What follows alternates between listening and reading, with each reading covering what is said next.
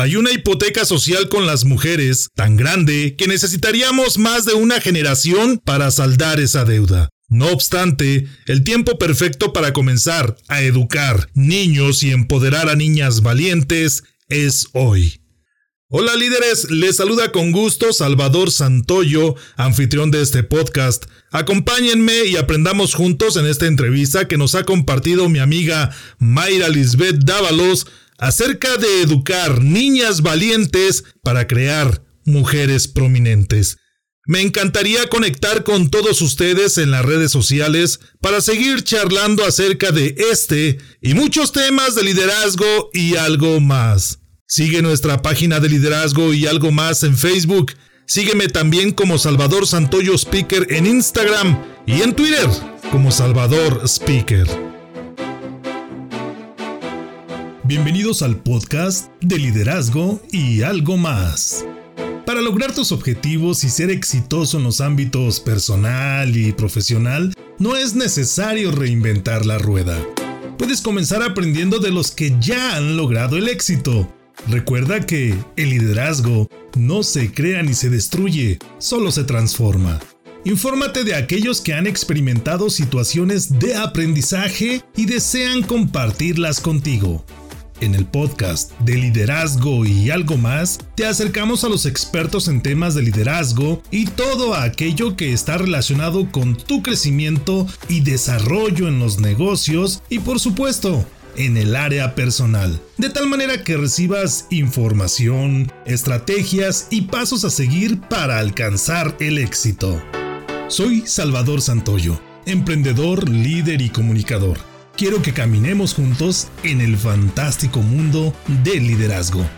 Acompáñame.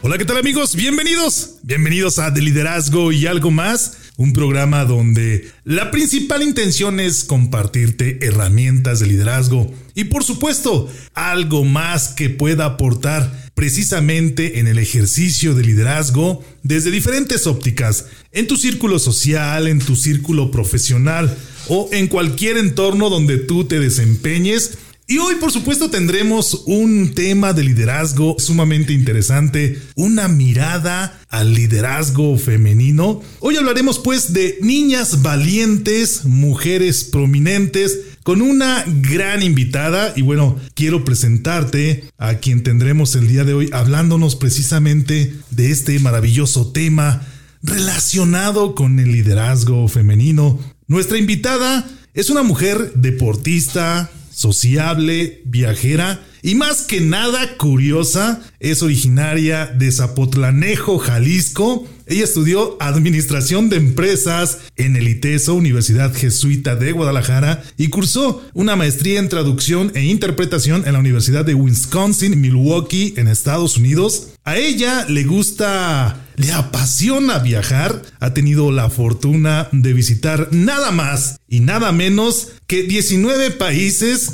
en Norte y Suramérica, Europa y Asia. Sus aventuras y aprendizajes en el extranjero le han hecho amar más a nuestro país, a nuestro México. Actualmente, ella es profesora de inglés y español en línea y traductora independiente. Asimismo, es una socia activa de Toastmasters International en dos clubes, uno por supuesto en inglés y otro en español. Como buena maestra de inglés y español, ella reconoce que Toastmasters le ha impulsado a potenciar su pasión por la comunicación y por supuesto está por lanzar su podcast titulado Niñas Valientes, Mujeres Prominentes, del cual hoy hablaremos acerca de este tema. Muchas gracias, Mayra Lisbeth Dávalos, por acompañarnos. ¿Cómo estás? Estoy muy bien, Salvador. Qué gusto verte. Ya extrañaba estar en persona.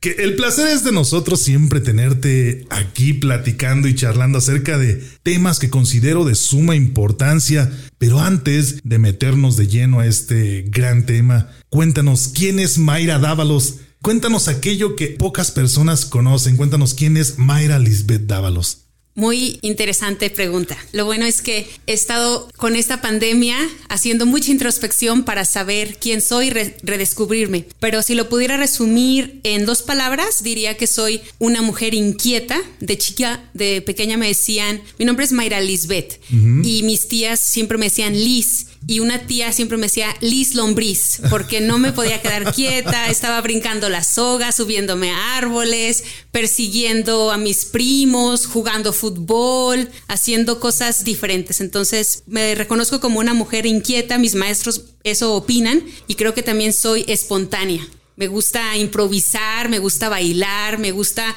conversar con personas que son diferentes a mí para saber qué les apasiona, qué los hace ser quien son. Claro, reconozco que eres una mujer hecha y derecha y por supuesto una líder. Créanme que lo que tengo de conocer a Mayra me ha dejado gratamente sorprendido por el atrevimiento a ser siempre más, siempre mejor, a alcanzar y desarrollar mejores cosas sin importar lo que pueda generar alrededor hablando de cuestiones negativas. Ella siempre se enfoca en el aspecto positivo y me ha impresionado este enfoque, esta pasión que le despierta más que defender ensalzar el papel de la mujer en nuestra sociedad. Y hoy hablaremos precisamente basados en el título de este tema que es Niñas valientes, mujeres prominentes. Hablaremos de cómo se lleva a cabo el papel de una mujer líder tanto en el mundo social como en el mundo laboral. Sabemos que estas dos vidas, estas dos facetas están entrelazadas de alguna manera, no solo para la mujer, también para el hombre,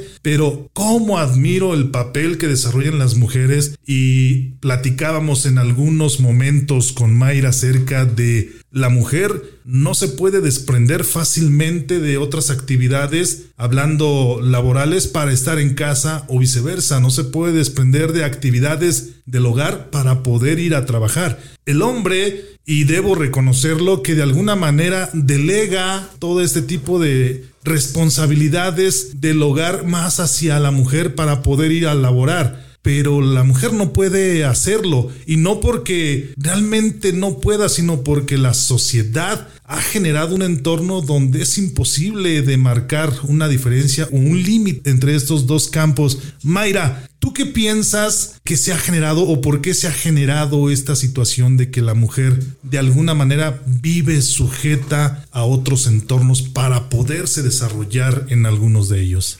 Muy buena pregunta, Salvador. Les voy a compartir a título personal. No soy una socióloga ni experta en el tema, simplemente soy alguien curioso que conversando con mis hermanas, mis amigas que son madres, yo en lo personal no estoy casada ni tengo hijos, pero estoy en contacto con muchas mujeres laboralmente que son madres. Y justamente compartí hace días en mis redes sociales, había una imagen que están en una pista de atletismo tres hombres y tres mujeres. Las mujeres vestidas de ejecutivas, tanto como los hombres. en el carril 1, 2 y 3 Enfrente de la mujer había una lavadora, una plancha, una cocina, hijos. Y en el carril 4, 5 y 6 estaba libre para que los hombres corrieran. Entonces yo pensaba, ¿por qué no compartimos a los carriles de los hombres una de las responsabilidades? Fíjate que en, sobre este tema que hablamos de niñas valientes, mujeres prominentes y el reto ahorita con mis hermanas que yo veo. Claro por ejemplo, que los meses anteriores que no había guarderías, no había escuelas, era imposible concentrarse porque están los niños ahí. Incluso yo a veces en mis clases tengo clases de inglés en línea con mamás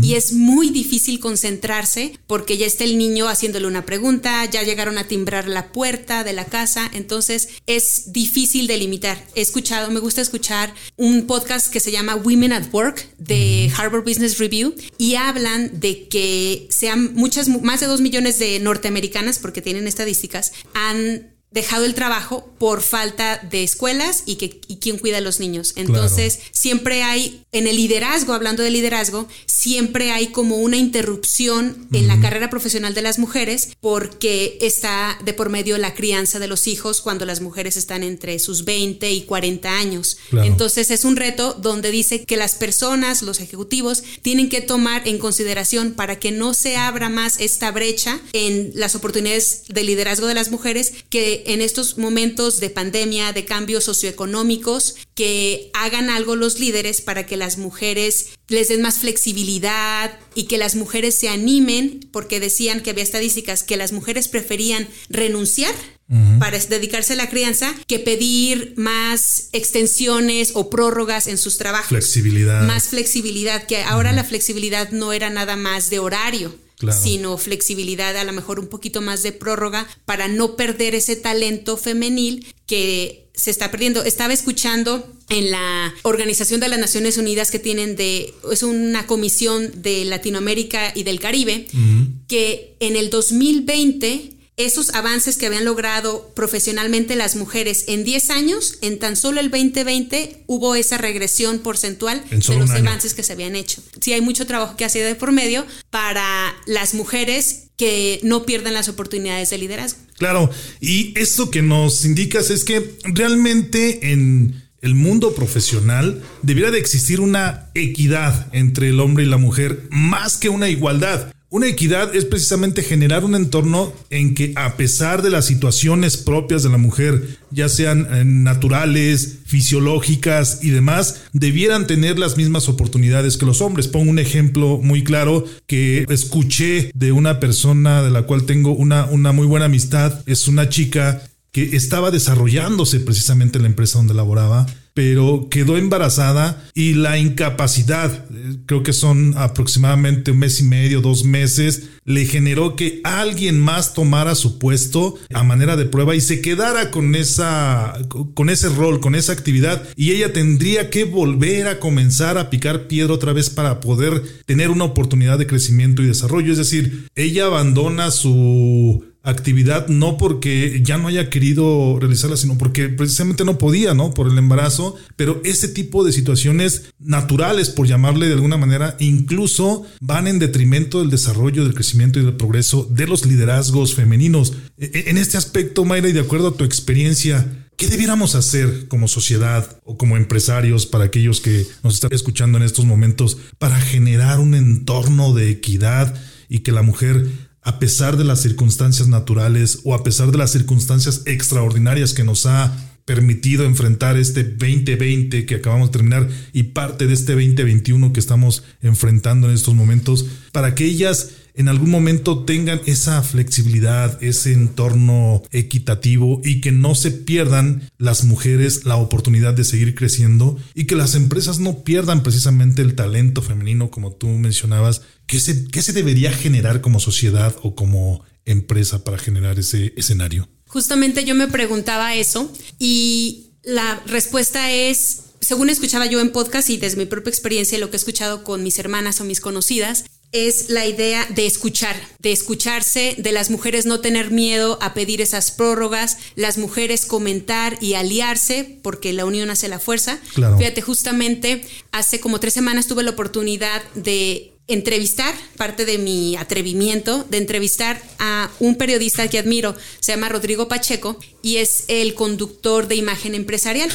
Y investigando, antes de la entrevista con él, yo notaba que también parte de las mujeres necesitamos como vernos reflejadas en alguien más grande, una representación. Entonces, yo estuve investigando quiénes eran los periodistas, los 100 periodistas más influyentes en México. Y ni el 10% eran mujeres. Estaba entre las poquitas Carmen Aristegui, Denis Merkel, Fernanda Familiar, pero de ahí en más citaban muchos a hombres. Entonces, como mujeres, si no vemos una representación, es difícil decir, o es fácil decir, está muy difícil, no hay que intentarlo. Entonces, yo le preguntaba a Rodrigo Pacheco, tú que estás en los medios, ¿qué podemos hacer como sociedad para que haya más representación femenina en los, en los medios o en los como los CEOs o los directores generales de empresas. Claro. Y él lo que decía era lo que tienes que hacer es tener una hija. Bueno, ese día escuché que él tenía una niña de siete años y que cuando ve el mundo frente a ella, pues quiere las mejores oportunidades para ella. Entonces, creo que ponerse en los zapatos como si fuera tu hija, como si fuera tu esposa, qué oportunidades necesitaría. Entonces, en lo que te digo también, haciendo referencia a que estoy, como me interesa tanto el tema, en todas partes lo veo, lo veo reflejado ese tema, ¿no? Y en la imagen que te digo que están en los, en la pista de atletismo, esos seis empresarios o seis ejecutivos, veía que que las mujeres tienen más obstáculos para, para, poderse desarrollar. Sí, que las, que las mujeres tienen más obstáculos para, para desarrollarse, pero la idea era como unirse. Claro. Una sociedad machista, porque no podemos negar que lo es, permite este tipo de empatías. Tú decías, ¿cómo hacer para darle mayor oportunidad a la mujer de enfrentar roles de liderazgo con mayor responsabilidad? Y decías, tener una hija y de esa manera generar empatía, pero una sociedad machista como en la que vivimos actualmente permite este escenario empático con la mujer a pesar de que tengamos un contacto directo con la mujer como son, pueden ser hijas, hermanas e incluso esposas? Creo que simplemente estar hablando en el día de hoy, cuando estábamos planeando la entrevista que te dije, no tenemos la respuesta, pero simplemente estamos pensando en voz alta y quizás alguno de los radioescuchas de tu audiencia va a sugerirnos una idea. La idea que yo tengo ahorita es no ser cuidadoso con nuestras palabras. Estoy pensando en una amiga que ella era, me dio un consejo que era su nombre es Bridget Coffey, me decía, cuando estés en un mundo de hombres, compórtate como una dama, pero piensa como hombre, en el sentido de trata de ser lo más calculadora, lo más fría, lo más asertiva, lo más consciente de lo que estás diciendo. Me dijo, te voy a dar un ejemplo. Yo estaba en una, en una mesa ejecutiva y yo era la única mujer y yo era la representante como de finanzas. Y que cuando regresó después de tener a sus dos hijas, después quizás de dos, tres años de a trabajo de tiempo completo, a ella le dijeron, Bridget, qué bueno que regresaste. Y alguien hizo un comentario despectivo. No es lo que dices, sino cómo lo dices. Le dijeron, ay, es que estaba ocupada teniendo bebés. Y se rieron. Entonces dijo mi amiga, la verdad me sentí muy mal, me sentí ofendida, ese comentario misógeno. Sin embargo, yo iba a presentar los números y fue a lo que me dediqué. Entonces, como mujer valiente, a lo que vamos al tema, es de que va a haber muchos comentarios así, pero igual como los negros en Estados Unidos han tenido que soportar muchas humillaciones, pero no han perdido su objetivo claro. en que quieren más igualdad, más libertad, más oportunidades. A veces hay que tolerar ese tipo de comentarios misógenos, ofensivos y poco a poco, en, por ejemplo, en estos medios, estar educando a, los, a los hombres o simplemente no educarlos, sino hacerlos conscientes, hacerlos conscientes de que ese tipo de comentarios pueden ser hirientes, lastimosos y como mujeres apoyarnos y ver más representación femenina que nos impulse a ver que es posible.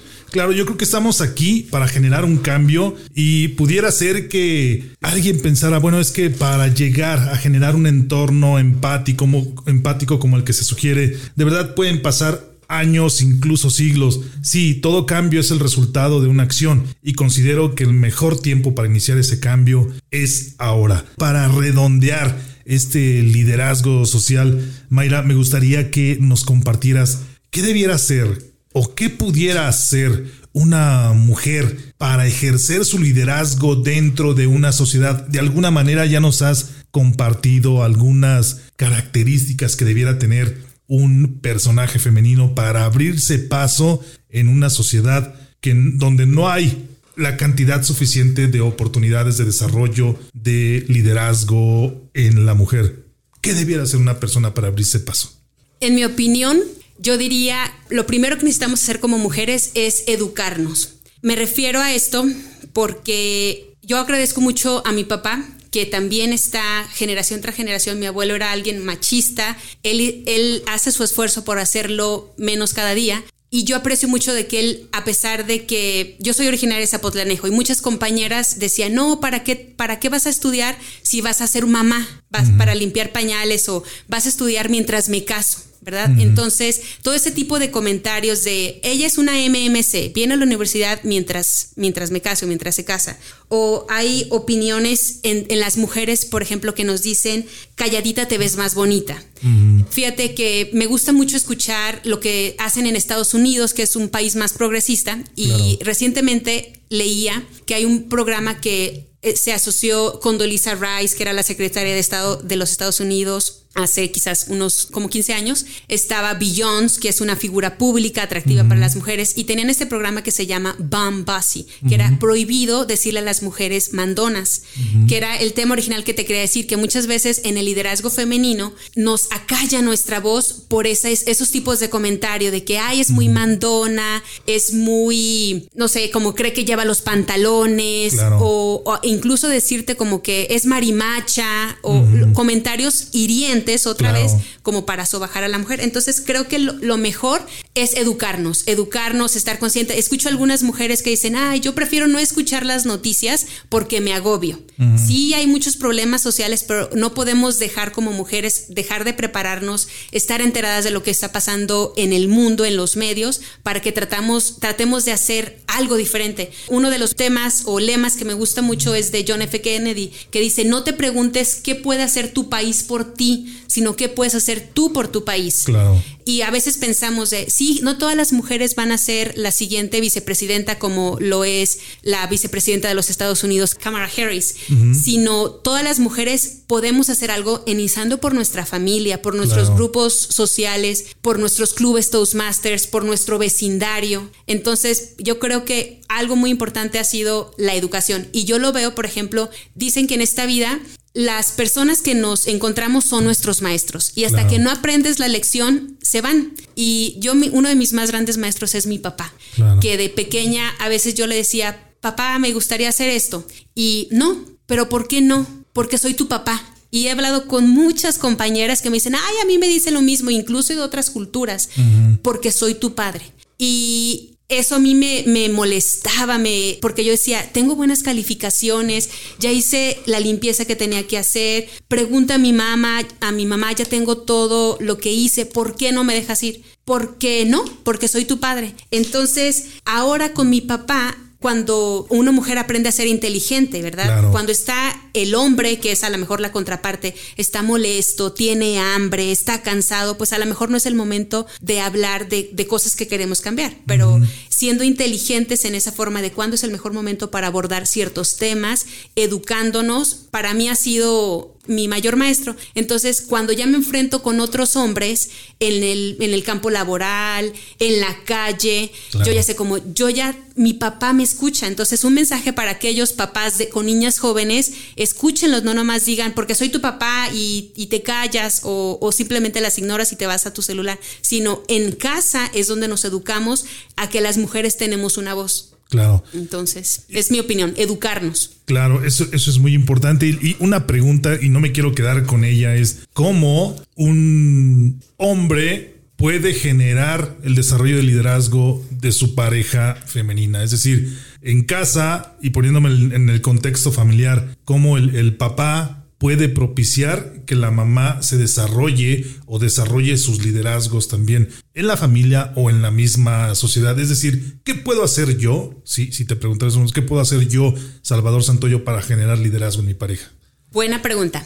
Creo que no hay una fórmula, porque cada mujer tenemos diferente personalidad. Claro. Y yo lo veo en mis sobrinitas o en las, las hijas de mis amigas, que hay niñas que son muy complacientes no todos nacieron para ser líderes, unos son, unos son buenos para ser directores técnicos y otros son buenos para ser jugadores. Claro. Entonces, respondiendo a tu pregunta, ¿qué puedes hacer? Simplemente escuchar, darse, ese, darse ese momento de ¿qué puedo hacer por ti? Yo escucho a mis amigas de que si tan solo me escuchara, a veces que nos juzgan de que está histérica, está en sus días, como que eviten ese tipo de comentarios que ya de por sí, que, que no, igual que a los hombres les molesta, oye, ¿estás enojado? Pues lo que se ve no se pregunta, igual con las mujeres. Y para cerrar este episodio del mundo social o de liderazgo social, y adentrarnos un poquito en el mundo profesional o en el mundo laboral. ¿Cómo la mujer debe abrirse camino, debe generar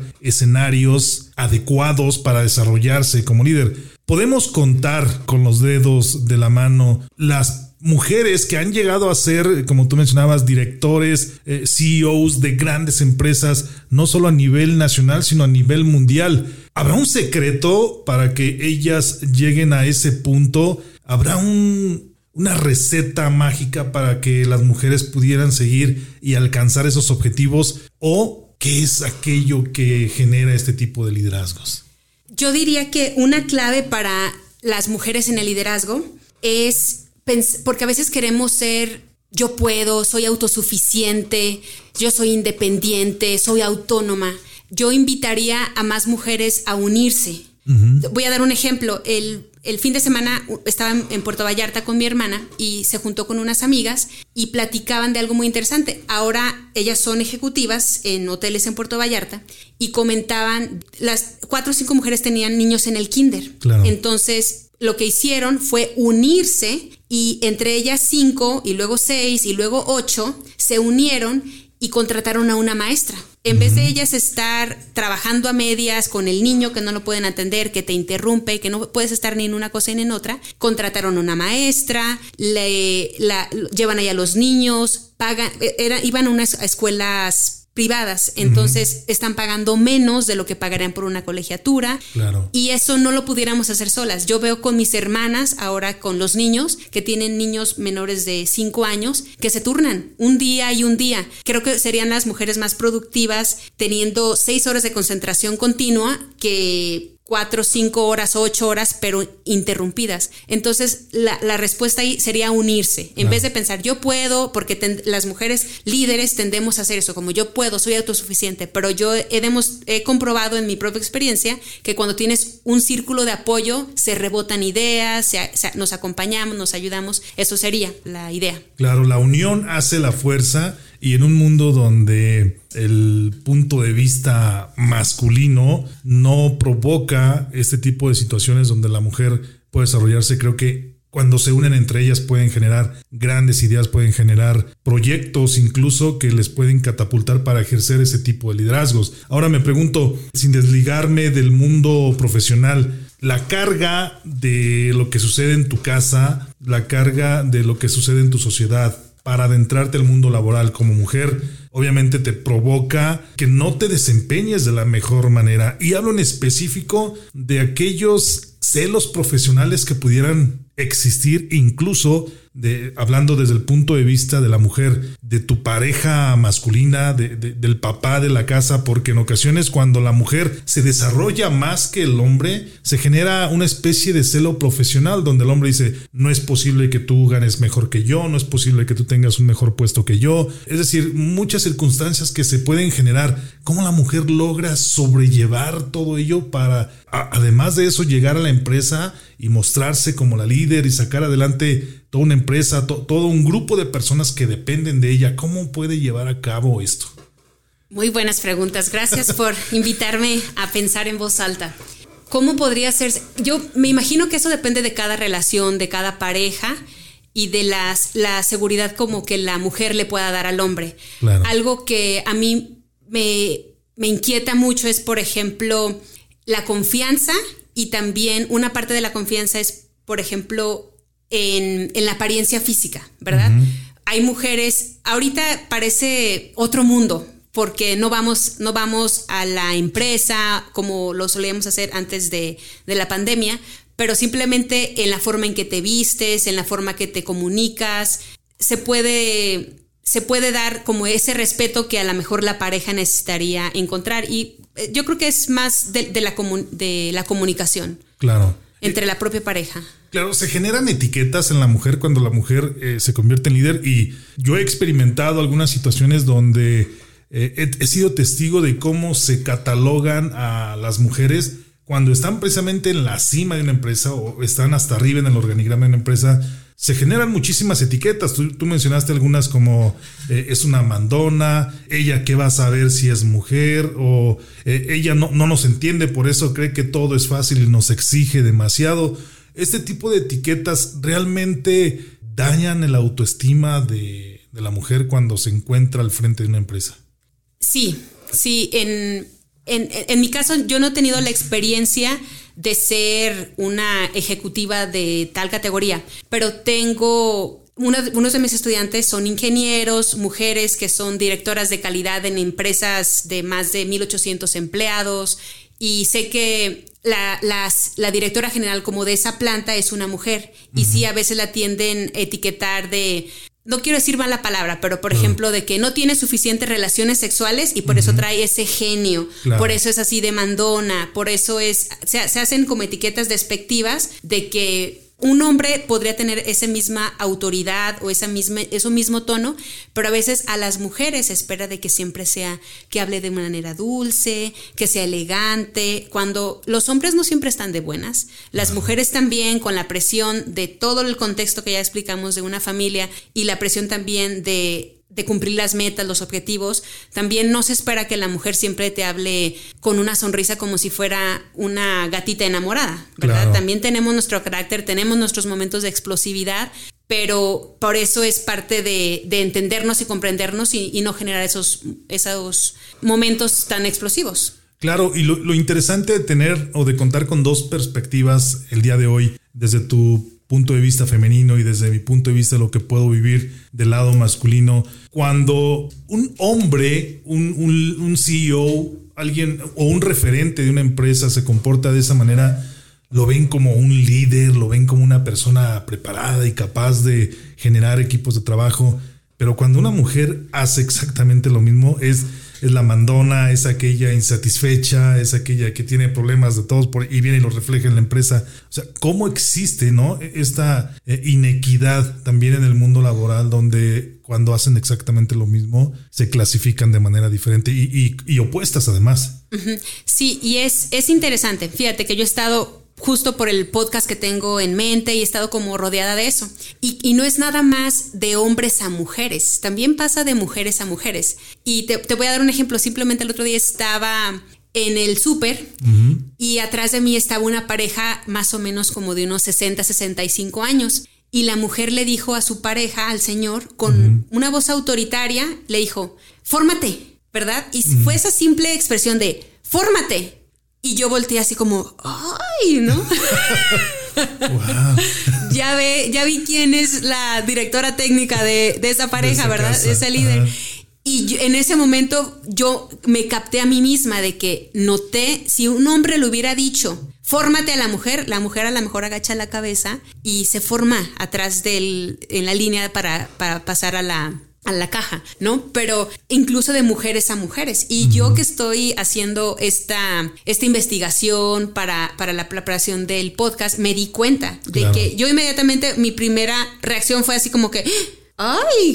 ¡Qué, qué ruda! o qué forma de decirlo. Y, si fuera al revés, a lo mejor no, no, no lo pensaría tanto, porque es algo que está en nuestra cultura, en nuestra, en nuestra raíz o nuestra formación. nuestra genética, de alguna manera, ¿no? Ya, ya, existe una preprogramación que nos impulsa, porque son impulsos de pensamiento que son disparados precisamente por comentarios o por tonos de voz que llegamos a escuchar o, incluso algunas actitudes. Mayra, antes de, de despedirnos y de, de cerrar este grandioso tema, cuéntanos qué nos quieres compartir acerca de todo lo que hemos platicado. Queremos escuchar lo que Mayra trae dentro de su corazón el día de hoy para ensalzar precisamente como mencionábamos, como mencionábamos al inicio, el rol de la mujer líder en nuestra sociedad y en nuestro mundo laboral. Pues mira, como Gracias por esta grandiosa oportunidad. Estoy feliz de estar, de, verte. Nos habíamos visto por puras videollamadas, por Zoom, pero ahora el verte de forma tridimensional es muy, muy grato y me siento muy alegre. Y lo que te quiero compartir es de este plan que tengo de niñas valientes, mujeres prominentes, ha, surgido a partir de que me apasiona la comunicación. Claro. En todo, desde que me gradué, he estado trabajando en la educación con adolescentes, como maestra de inglés, como consejera en campamentos. Recientemente hice una traducción muy extensa de un programa que se llama, se llama Love Ed y la, idea es como que las familias hablen y iba dirigido a los adolescentes la importancia de la comunicación. Entonces, cuando escucho, en, me apasiona mucho la formación y veo que este cambio que queremos generar, generar en el liderazgo femenino no va a ocurrir de la noche a la mañana, toma años, quizás décadas. Entonces, por eso surgió la idea de lo que yo escucho en las redes sociales, en la música de hoy en día, que es muy misógena, que es muy denigrante para la mujer en cuanto a toma para que se te olviden los problemas, ven y te voy a dar una noche y felices los cuatro, entre tantas otras que son que es las niñas es la conciencia que están obteniendo, como lo único importante es su apariencia física. Y a veces escucho entre comentarios de que, ay, la dejó el marido porque sus pechos no son lo suficientemente grandes. O se va a hacer una cirugía plástica por a lo mejor ya arreglándose la nariz y la van a querer. O arreglándose cualquier parte del cuerpo. Entonces, a mí digo, tantas situaciones sociales que nos apremian como para preocuparte nada más en lo que ves en el espejo. En la estética. Entonces, por eso es la, la idea de empezar con desde jovencitas a meterle la idea de que tú no vales simplemente por tu apariencia o por tu cuerpo, sino por ese don que yo soy católica, entonces ese don especial que Dios a ti por el cual te creó, empiezo a descubrir. Y muchas veces necesitamos algo que aspiracional. Si no vemos en, en, nuestras familias, las mujeres siempre se han casado y una vez que se casan, dejan de trabajar profesionalmente, pues es lo que los patrones se van repitiendo.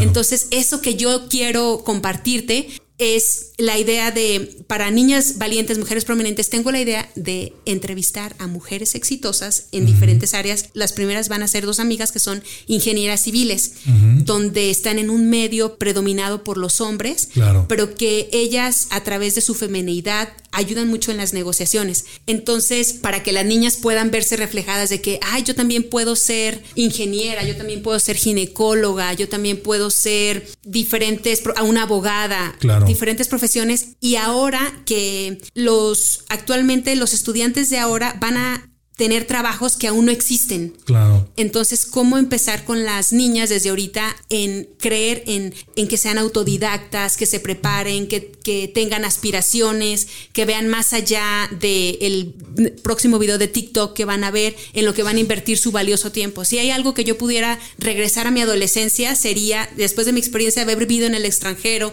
y de ver otras culturas, la importancia de la lectura, la importancia de saber a tocar un instrumento, de, de conocer del autoconocimiento. Entonces es la inquietud que yo tengo, pedirle, si hay mujeres que nos escuchan ahorita, que tengas una profesión que te apasiona y que tú veas muchas más niñas pudieran hacer esta actividad, te invito que te pongas en contacto conmigo, que quiero entrevistarte para que seas esa luz. Fíjate lo que te comentaba que escuchaba, escucho un podcast que se llama Into America. y, y, el conductor es un afroamericano. Y él decía que cuando era niño, los superhéroes eran todos blancos. Entonces, que no había juguetes con el que el niño negro se viera reflejado. Se identificaba. Entonces, ahora que lo pienso, no hay muchas, no hay muchas figuras públicas mujeres que, que, las mujeres, que las niñas puedan aspirar. Claro. Entonces, a mí me mueve más que las modelos, más que la moda. Sí es muy importante para las mujeres, pero creo que también tenemos una inteligencia y está subdesarrollada. Claro. Admiro mucho a la primer ministra de Alemania, Angela Merkel, donde le decían, y la, y la, y la juzgaban los medios, le decían, ¿por qué siempre trae el mismo traje? Y ella comentó, yo soy, yo hago política, no soy modelo. Entonces, las mujeres tenemos diferentes roles en la sociedad. Uno es esa belleza física, pero otro también es nuestra inteligencia y lo que podemos aportar a la sociedad. Somos el 50% de la población nacional y mundial y no nos vemos representados en los espacios donde se toman las decisiones o, se legisla para los cambios que se van a generar, generar en el país. Entonces, esa es la conciencia que a mí me mueve a estar generando con niñas y adolescentes. Excelente, Mayra. Te felicito por ese proyecto que estoy seguro se quedará aterrizado en poco tiempo y podrás compartirnos este podcast de niñas valientes, mujeres prominentes. Mayra, pedías que se comunicaran contigo. ¿A dónde te pueden seguir? ¿A dónde se pueden comunicar para conocer más acerca de este proyecto que ya tienes y por supuesto de Mayra Dávalos? En Facebook me pueden encontrar como mairalis.dávalos. Excelente. Y en Instagram también. Excelente. Amigos, ya saben, cuando tengan la oportunidad de contactar a Mayra Liz Dávalos, por favor, coméntenle, díganle hashtag de liderazgo y algo más. Mayra, quiero estar en tu podcast, Niñas Valientes, Mujeres Prominentes. Estoy seguro que se va a generar un gran proyecto ahí con todos ustedes. Recuerden que a mí me puedes encontrar en redes sociales como Salvador Santoyo Speaker en Facebook e Instagram. Por favor, no te olvides de seguir nuestra página de liderazgo y algo más en Facebook. Búscame también en Twitter como Salvador Speaker. Mayra, gracias por acompañarnos el día de hoy. Un placer, muchas gracias. Gracias. Amigos, nos vemos y nos escuchamos en la próxima ocasión. Adiós.